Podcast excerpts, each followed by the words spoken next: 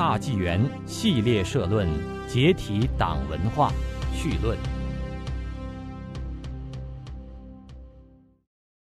在地球的东方，生活着我们中国人。在这片辽阔的土地上，风俗各异，方言口音千差万别。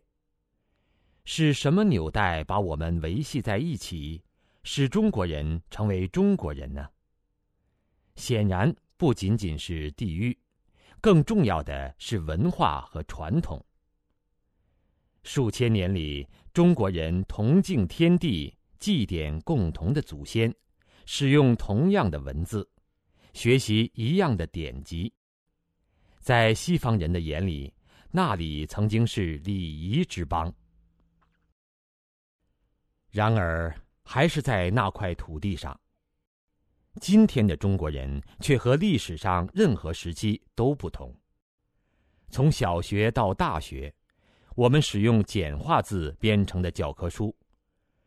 我们的必修课是两个德国人在一百多年前创立的如何摧毁世界的理论，和一个俄国人应用这个理论的暴力实践。我们曾经被告知，一切和历史传统有关的物品都叫做四旧，而应该被烧毁或者砸烂。我们今天的语言、风俗、习惯、思维方式早已和自己的历史格格不入，和传统文化格格不入，和世界格格不入。我们不知道自己来自哪里。要去往何方？我们成了一个失去了自我的民族。尽管我们的血脉仍在延续，但是华夏文明的薪火乘船却已被截断。从文化上看，中国人已经是亡国奴。这并非危言耸听。纵观欧洲、亚洲各国。在其现代化进程中，从来没有如此彻底的丧失民族性。如果去除了高科技工业化因素，在日本人身上仍可以看到传统日本人的影子。就是按中国人观点没有历史的美国人，和两百年前独立战争时也还有很多相似之处。中国人的变化不是工业化、现代化过程中不可避免的自然过程，而是强制性的人为的过程和结果。这个变化开始于一九四九年，一直持续至今。老一代被强制性的放弃传统，新一代则完全浸泡在这种无所不在的环境中成长。以为中国人、中国文化就是这样的，这就是中国共产党在中国大陆创造出来的文化怪胎——党文化。文化一词本身很难进行精确定义。现代的文化词义大约在十九世纪之后才逐渐定型。一九五二年。美国的克罗伯和克拉克洪在《文化概念和定义的批评考察》一书中，给文化下了一个综合定义：文化由外显的和内隐的思维和行为模式构成。这种行为模式通过象征符号而获致和传递。文化代表了人类群体的显著成就，包括他们在人造器物中的体现。文化的核心部分是传统的，即历史的获得和选择的观念，尤其是他们所带来的价值。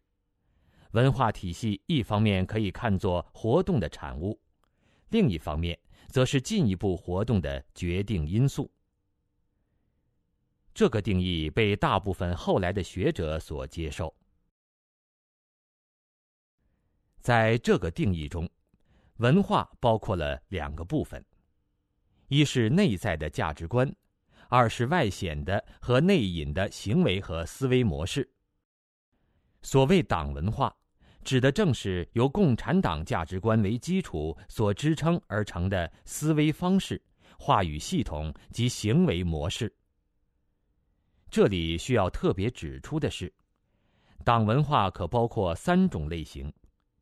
第一种为共产党强行建构和灌输的文化；第二种为民众为了在中共暴力和谎言下生活和自保而产生的便衣文化；第三种为古已有之的糟粕，而被中共重新进行理论包装，并推广普及和充分实践的文化。在其他文化系统中，终极价值观都来源于一个超越世俗的最高权力存在。在古代社会中，担任这个角色的是神；在现代社会，则由神和法律共同担任。和所有传统文化不同，共产党的价值观是一种不断变动和调整的动态系统。其核心，简单的说，就是权力和利益。在党文化下，我们祖先留下的半神文化似乎离我们已经无限遥远。人们不相信那些美好的事物曾经存在过。祖祖辈辈教给我们对天地神明的敬畏，今天已经被战天斗地所取代。书圣的修炼文化。今天被扣上了封建迷信的帽子。历朝历代的先人贤哲，被轻易的用阶级立场一脚踩翻在地。几千年来，重德行善、仁义礼智信的美好价值，被当成了封建糟粕，成为讥笑嘲讽的对象。取而代之的是一套中共的反天反地。反人性的邪恶党文化系统，在这里，道德原则的最高标准是党的权利和利益。中国人的一言一行、一思一念，无时无刻不被这个党文化左右着。人们深受其害，而却难以察觉，更难以摆脱与归正。本系列文章将分析中共是如何系统的替代传统文化，如何系统的进行思想改造，采用何种灌输手段，以及被改造思想后人们的种种表现。宣传中常见的党文化、党文化的话语系统、生活中的党文化以及习惯性的党文化思维。这些遍及思想、语言以及行为上的具体表现，也将在本文中详加论述。落叶归根，中国人对自己根的寻求和渴望从未停止过。近几年，海外流传着一句话：“要做中华儿女，不做马列子孙。”让无数海外游子燃烧起对自己民族的强烈的归属感。对党文化进行清醒的反思和抛弃，驱除马列毒瘤，解体党文化，回归中华民族正统文化，恢复民族的神韵，此其实也。刚才您收听的是大纪元系列社论《解体党文化》，由陈刚为您播报，感谢您的收听，下次节目再见。